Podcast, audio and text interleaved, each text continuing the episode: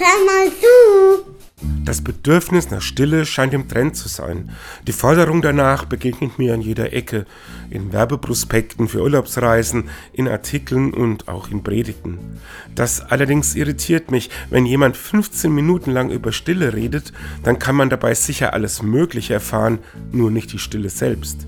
Ähnliches gilt bei dicken Büchern über die Stille.